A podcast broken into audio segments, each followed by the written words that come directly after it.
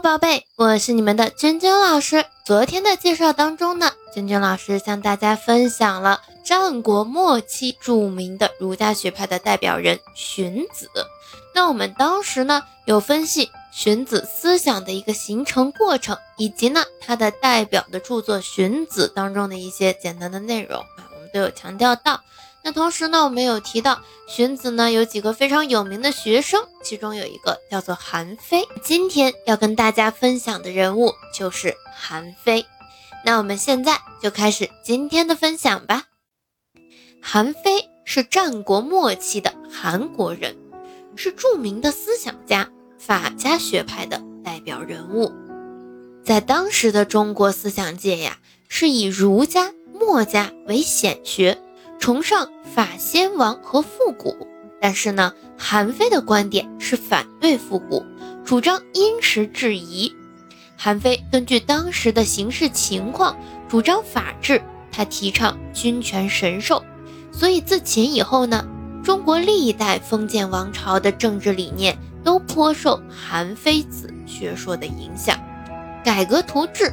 变法图强就是韩非思想中的一大重要的内容。那他其实呢，在政治上主张重赏、重罚、重农、重战等等。他主张君主集权，反对贵族操纵政治，曾屡次觐见韩王，要求变革，但是呢，均未被采纳。后来他得到了秦王嬴政的赏识，入秦任客卿。不久呢，由于李斯等人的嫉妒。遭禅下狱，被迫自杀。那他的著作呢，《韩非子》一书是后人搜集他的遗著，并且呢加入他人评述韩非的文章而编成的，是集先秦法家学说之大成的著作。这部书呢，目前现存有五十五篇，约十余万言，大部分呢都是韩非自己的作品。那《韩非子》这本书呢，重点宣扬了韩非法。术士相结合的法治理论，达到了先秦法家理论的最高峰。这呢，也为秦国统一六国提供了理论武器，同时呢，也为以后的封建专制制度提供了理论依据。其实呀，单纯去提韩非的思想，可能同学们说不了特别详细的，但是这个人我们一定是听过的，绝大多数宝贝应该知道他是法家的代表人物。我们其实，在课本上接触更多的是什么呢？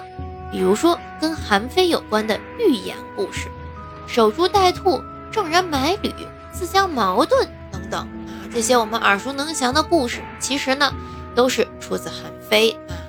那我们编入教材的也会有很多啊。此外呢，韩非的著作当中，其实这个典故是非常的多的，可以说是中国文学的璀璨结晶。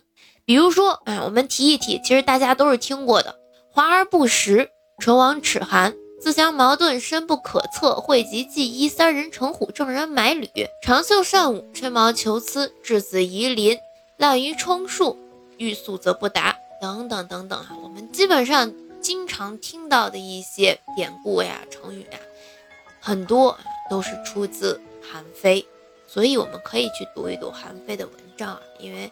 也方便我们去理解一些常见的成语啊、典故，好吧？